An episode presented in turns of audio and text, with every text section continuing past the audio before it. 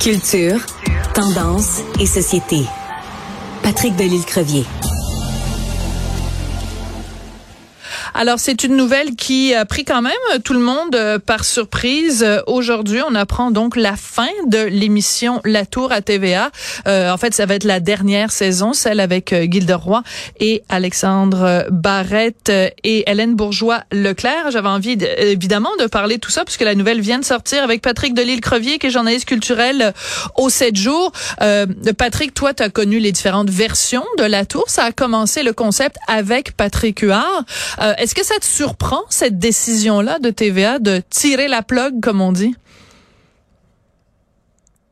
Allô, Patrick? tu m'entends, Sophie? Ben, là, maintenant, je t'entends. Est-ce que tu as entendu ma question ah. ou j'ai besoin de la répéter? Oui, non, non, je l'ai entendu. Ah, d'accord. J'ai entendu, j'ai répondu. Donc, oui, je suis un peu surpris parce que je trouvais que le trio d'animateurs qui remplaçait Patrick Huard avait un air d'aller. C'était intéressant, mais en même temps, on est à des coupures chez TVA et tout.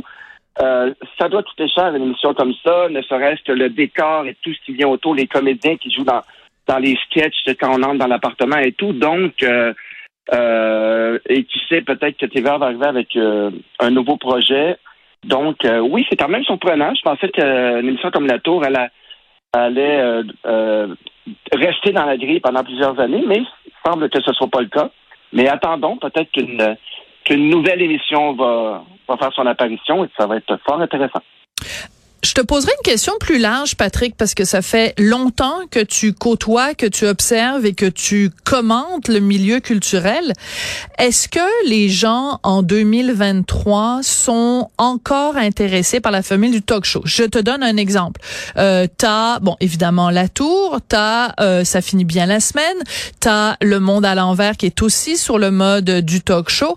Donc, est-ce qu'il n'y a pas euh, peut-être une, une dispersion? Est-ce que peut-être peut-être que TVA a plutôt choisi de se dire bon ben on va miser sur un talk show et ça va être euh, celui-là. Peut-être que le fait d'en avoir trois en ondes, peut-être qu'on considère que c'est trop et qu'il n'y a pas un appétit nécessairement de la part de la population pour en avoir autant sur les ondes. Je fais juste lancer la question, là.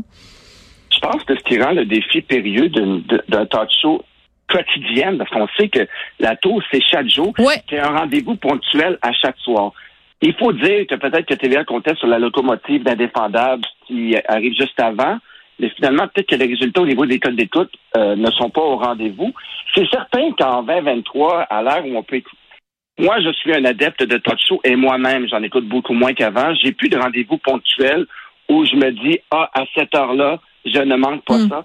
Même à l'époque, les, les, les talk shows de nuit à l'américaine, j'écoutais ça. Maintenant, je vais regarder s'il y a un artiste qui m'intéresse et je vais programmer mon enregistrement numérique. Hmm. Donc, effectivement, effectivement, ce genre de rendez-vous ponctuel, quotidien, ça devient peut-être un peu essoufflant parce que disons que l'offre télévisuelle avec toutes les chaînes, puis les, les ça devient un peu euh, il y a une surcharge quand même, il faut faire des choix. Et je pense qu'une quotidienne, chaque jour, je pense que les gens l'écoutent en fonction des invités qui sont présents ou pas, mais je pense que c'est plus euh, c'est plus quelque chose qu'on écoute de façon ponctuelle en regardant son bon vieux TV Hebdo en disant ah ce soir je manquerai pas mon mon mon talk show ah j'ai celui-là à telle heure telle heure telle heure.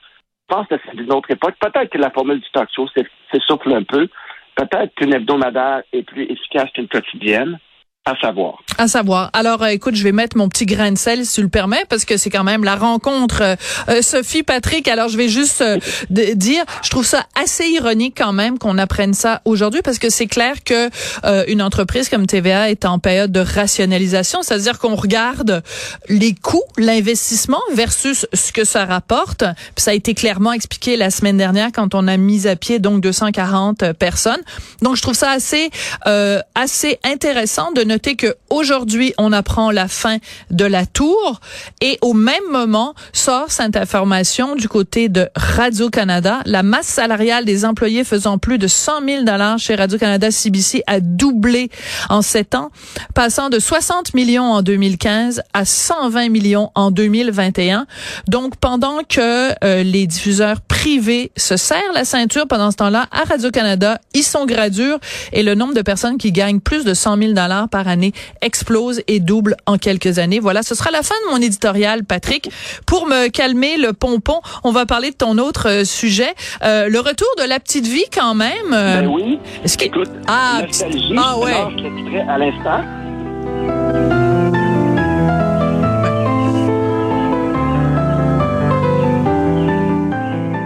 Bon, on reconnaît tous euh, la petite musique. Donc, euh, six épisodes qu'on va pouvoir voir euh, à l'automne. Et c'est quand même une... C'est assez fascinant de voir que les épisodes de La Petite Vie en reprise vont chercher jusqu'à 600 000 de codes d'écoute. C'est fou débile quand même. Et comme Meunier disait ce matin que même pendant la pandémie, il y a des épisodes qui ont frappé le 900 000 wow. de codes d'écoute. Là, on parle de reprise, de reprise, de reprise. Ça fait 30 ans, je pense, qu'on on voit la petite vie. Et bon, le rendez-vous, euh, bon, c'était pas un rendez-vous ponctuel, il faut dire, c'est six épisodes qu'on va retrouver quelque part en 2023, 2024 sur ici.tv extra. C'est-à-dire que ça ne sera pas à Radio-Canada directement. Et voilà. Il va falloir payer 6,99 par mois pour pouvoir regarder ça. Une autre affaire qui n'a pas de sens à Radio-Canada, mais bon, je reviendrai pas là-dessus. Vas-y, continue, Patrick. Donc, ce qu'il faut dire, Sophie, bon, un grand absent ce matin, Serge Thériault, euh, qui ne reprendra pas euh, la jaquette de maman. C'est bien triste, mais là où la nouvelle euh, est un peu moins attristante, c'est que, justement, Claude Meunier a choisi de ne pas demander à quelqu'un d'autre de, d'endosser la jaquette de maman. Maman n'est pas morte. Euh, on va pas aller vers cette, cette, euh, cette ligne-là, mais plutôt, euh, elle va être. Le premier épisode va s'appeler l'absence. Ah. Donc, donc, ça, ça l'en dit beaucoup. Maman va être présente dans ces six épisodes. Moment, pas maman. Ouais. maman va être présente, mais ça, vraiment, on verra pas. Mais euh, bien triste. Mon site Serge Thériault est en, dépression et tout. Donc, euh, il ne veut pas euh, reprendre les tournages. On l'a très peu, vu d'ailleurs depuis plusieurs années. Mais la bonne nouvelle, c'est que tout le reste de la distribution vont être de la partie. Avec Marc Labrèche, avec Guylaine Tremblay et tout ça. Et moi, je trouve ça génial. Je te le dis très sincèrement. Cette idée de, de toute façon, qui au Québec aurait eu envie de jouer le rôle de euh, moment à la place de Serge Thériault. Donc, c'est ça aurait été la job la plus casse-gueule de toute l'histoire du bottin de l'UDA parce que euh, ben les attentes auraient été énormes puis tu aurais eu évidemment 4 tu sais 70% des gens qui auraient dit ah ben là il me semble que Serge Thériault était bien meilleur puis là c'est donc bien effrayant voler la job à Serge Thériault tu sais je veux dire les gens auraient hurlé, les gens auraient été super critiques et euh, il n'y a pas un comédien qui aurait été capable. Il aurait apporté son propre euh, sa propre couleur, sa propre magie. Mais c'est écoute, c'est c'est je veux dire si le gars était euh, absent pour d'autres raisons, on comprend. Mais je veux dire, il est encore vivant. Donc moi je trouve ça très respectueux en fait de la part de, de Claude Meunier de ne pas remplir les souliers ou plutôt la jaquette de de, de moment. il faut dire Sophie quand même que la barre est haute parce que le succès phénoménal qui a obtenu la petite vie, les six épisodes qui s'en viennent ont intérêt à être à la hauteur. Qu'est-ce que t'en penses? qu'on a vu. Parce qu'on a vu des spéciaux de la petite vie. Moi, je, me souviens d'un certain, une certaine émission spéciale euh, où il y avait des nouveaux personnages, dont Valérie Blais et tout.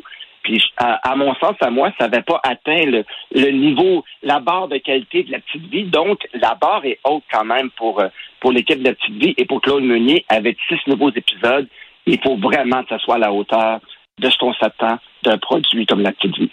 Ouais, tout à fait. Et euh, par contre, ce qui va être euh, intéressant aussi de voir, et je vais faire une entrevue euh, tout à l'heure avec Claude Meunier, donc c'est sûr que je vais lui en parler. On se rappellera quand même qu'il y avait un épisode de La Petite Vie, il y avait quelqu'un qui avait porté plainte, mhm. une personne avait porté plainte, et en réaction à ça, Radio Canada avait décidé de mettre un avertissement avant l'épisode de La Petite Vie. Donc c'est clair que quand quand Claude Meunier écrivait La Petite Vie il y a 30 ans, 30 ans plus tard, tout a changé. Regarde, même les livres pour enfants, ils enlèvent les mots gros puis les mots. Euh, je veux dire, c'est c'est absolument hallucinant. Le contexte est plus du tout le même et tout le côté irrévérencieux de la petite vie. Moi, je me croise les doigts en espérant que ça va rester et que ce sera pas été aseptisé par Radio Canada. Je le souhaite aussi, mais en même temps, en 2023, tout est maintenant, on marche sur des œufs à peu près sur n'importe quel sujet dont on peut aborder. Donc, Claude Meunier, euh, j'ai bien hâte de voir ce qu'il va te, répondre à ce niveau-là parce que c'est écrire quelque chose il y a 30 ans et ramener le même projet maintenant, euh, c'est beaucoup plus, beaucoup plus. Euh, les, les armes sont beaucoup plus fragiles maintenant et, les langues euh, beaucoup moins patientes. Donc, les gens se délient et j'en parlais cette semaine des commentaires sur mes réseaux sociaux. Oui. tout le monde a, une opinion sur tout maintenant et l'ère des réseaux sociaux et tout, ça risque de, de, de ruer dans les brancards si, si jamais on, on est un peu trop irrévérencieux dans la petite vie. Ouais. Et pourtant, euh, le personnage de Moment, c'est un personnage transgenre? C'est un gars qui se déguise en fille. Il me semble que ça devrait être tout à fait dans l'air du temps. À l'arrière, même, il était visionnaire, Claude Meunier, quand tu as créé le personnage de Moment. En tout cas, absolument hallucinant euh, de voir euh, ce retour plusieurs années plus tard. Merci beaucoup, Patrick. Et ben, on se retrouve très bientôt. Je rappelle que tu es journaliste culturel au 7 jours. Merci beaucoup, Patrick. Bye bye.